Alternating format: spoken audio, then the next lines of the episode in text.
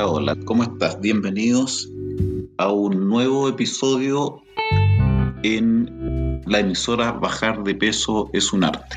Hoy quiero recordar un hecho luctuoso ocurrido un día 26 de abril, como hoy, hace 34 años, en el año 1986, y me estoy refiriendo a la tragedia de Chernobyl un accidente en una planta nuclear ubicada al norte de Ucrania, perteneciente en ese entonces a la extinta Unión de Repúblicas Socialistas Soviéticas. Eh, distante a unos 18 kilómetros de la ciudad de Chernobyl, un eh, accidente que atemorizó al mundo y que dejó una escalofriante secuela de enfermedades y muertes en los cientos de miles de personas que estuvieron expuestas a las radiaciones. Esta planta nuclear había sido diseñada para producir alrededor de 1000 megavatios en cada uno de sus cuatro reactores. La obtención de energía, una actividad que ocupa a la humanidad hoy en día y cuya producción contribuye con la contaminación del planeta. Y coincidentemente lo que ocurre afuera también sucede en nuestro organismo y esta sea una buena excusa para que conversemos de un nutriente extremadamente vinculado con la energía. Y me refiero a los hidratos de carbono. Vamos a ver si son nuestros amigos o son nuestros enemigos. Eh, también son conocidos como los carbohidratos y son poseedores de una historia cósmica. ¿Y por qué digo una historia cósmica? Porque eh, los hidratos de carbono son obtenidos como consecuencia o como producto de la fotosíntesis que realizan las plantas.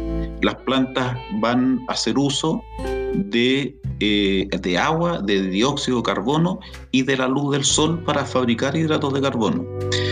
La, la energía lumínica que se obtiene de la luz del sol es transformada en, energía química que queda atrapada en los enlaces de los carbohidratos y les recuerdo que los carbohidratos o los hidratos de carbono están formados por carbono, hidrógeno y oxígeno. Y esta energía química que queda atrapada en esos enlaces, los seres vivos, entre ellos por supuesto el hombre, la utilizamos como energía mecánica o energía de trabajo. ¿Por qué energía, de trabajo? Porque es nuestro combustible que nos permite caminar, que nos permite movernos, que nos permite eh, pensar, que nos permite que nuestro, nuestro organismo funcione, que el corazón lata, que la sangre circule, etc. Entonces, si ustedes se fijan, finalmente nosotros estamos utilizando como combustible una energía que proviene del sol, energía lumínica transformada en energía química y después como energía de trabajo. Pero a pesar de esta importante función de los carbohidratos, no tienen buena fama. Se les reduce o elimina de las dietas para bajar de peso y básicamente se les culpa como responsable de esta verdadera pandemia que existe, que es eh, la malnutrición por exceso, el sobrepeso y la obesidad. Los carbohidratos en realidad no engordan ni adelgazan. Algunos de ellos, que ya vamos a conversarlos, contribuyen con el aumento de peso.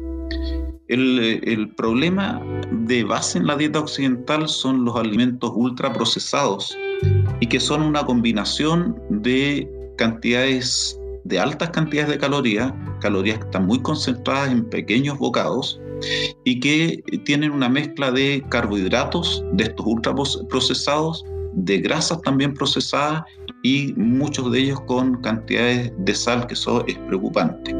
Siendo muchos estos carbohidratos que utilizados en estos alimentos ultraprocesados azúcares añadidos libres, uno de los carbohidratos más fácil absorbibles. Estos carbohidratos que provienen del azúcar se absorben con mucha facilidad y al absorberse con mucha facilidad por un mecanismo metabólico va a producir hambre cada cierto tiempo y hace que uno finalmente consuma más alimentos. Por eso estos carbohidratos refinados contribuyen con el aumento de peso.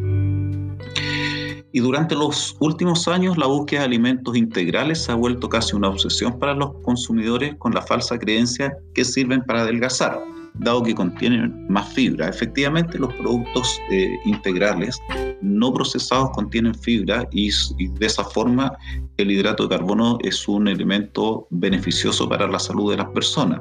Pero pensar que por el solo hecho de consumirlo se va a bajar de peso hay una gran equivocación. El aumento de peso o la baja de peso tiene que ver con una ecuación entre cuánto consume y cuánto gasto. Porque si lo que yo consumo en calorías en mi dieta es superior eh, eh, a lo que voy a gastar, finalmente hay una fracción de ese total que no se usa y que el organismo la va almacenando en el tejido adiposo o en el tejido graso y va haciendo que aumente nuestro volumen, particularmente nuestro abdomen. Los alimentos integrales, como es el ejemplo de los granos enteros, tienen la particularidad de poseer las tres capas del grano integral. Estas capas son el salvado, el germen y el endospermo. El salvado o capa externa es la parte que más fibra contiene. También contiene vitaminas y minerales. Y es la parte que suele perderse cuando el grano se procesa, puesto que es la parte más superficial. Entonces, normalmente nos quedamos con el endospermo, que es donde están los carbohidratos, proteínas también, eh, pero nos quedamos sin la fibra, que es un elemento fundamental en los carbohidratos, pensando desde la perspectiva de la salud. Los azúcares o carbohidratos eh, se pueden dividir en azúcares más simples, se pueden dividir en azúcares propios del, alimento, como por ejemplo el, el, azúcar de las frutas que tiene fructosa, pero este es un azúcar que viene acompañada con fibra, por lo tanto no, no, no produce daño a la salud los azúcares libres, que es el azúcar propiamente tal, y estos azúcares libres cuando están añadidos a productos, por ejemplo, las galletas, los productos de pastelería, las, bebidas gaseosas, los jugos eh, de frutas envasados que vienen con azúcar. Ahí es cuando eh, los hidratos de carbono sí pueden contribuir con el aumento de peso. Eh, aunque es un ejemplo aislado, la mejor forma de entenderlo es la fruta, una pieza de fruta entera contiene azúcar intrínseco y su absorción va a ser más lenta cuando está en esa fruta. Si se exprime el jugo de la fruta o el zumo de fruta, se absorbe todo su azúcar de forma más rápida. Por lo tanto, en el caso de la fruta, es mucho mejor y más recomendable consumirse el fruto completo que estar eh, exprimiendo para consumir el, eh, el zumo o el jugo. Por otra parte, cuando se exprime un, un fruto para sacar el, el, jugo, se pierde una buena parte de la fruta que va al tacho de la basura. Existe un hidrato de carbono que se ha extraído del maíz, que se conoce como jarabe de maíz alto en fructosa, que se usa para endulzar productos de pastelería y bebidas gaseosas y que contribuye con la obesidad y se le ha vinculado también con el hígado graso. Cuando los hidratos de carbono se consumen sin procesar, obtenemos con ellos fibra dietética, que es un compuesto altamente saludable. Eh, algunos alimentos contienen además almidones resistentes, que es un eh, efecto conocido como retrogradación que se produce en productos como las pastas, como, las papas, que una vez que han sido eh, cocinados, si se someten a una disminución de la temperatura, se produce una retrogradación del almidón y hace que este almidón tenga funciones muy similares a los de la fibra. Los alimentos ricos en almidón, hay algún tipo de variedad de plátano que lo tiene, las papas, eh, la avena, las leguminosas tienen eh, almidón retrogradado.